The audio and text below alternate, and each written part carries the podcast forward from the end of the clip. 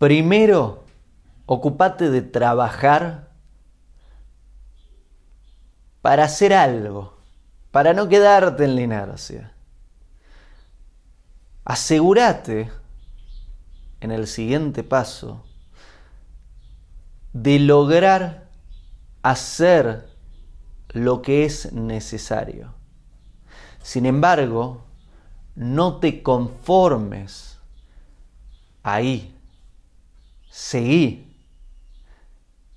y convertite en alguien que hace más de lo necesario.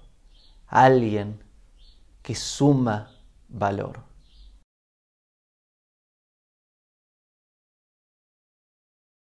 Hago esta rápida pausa comercial para agradecerte por oír mi podcast y pedirte que si te gusta lo recomiendes.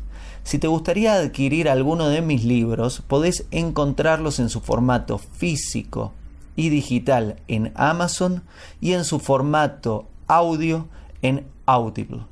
Gracias y que continúes disfrutando del contenido que tengo para vos.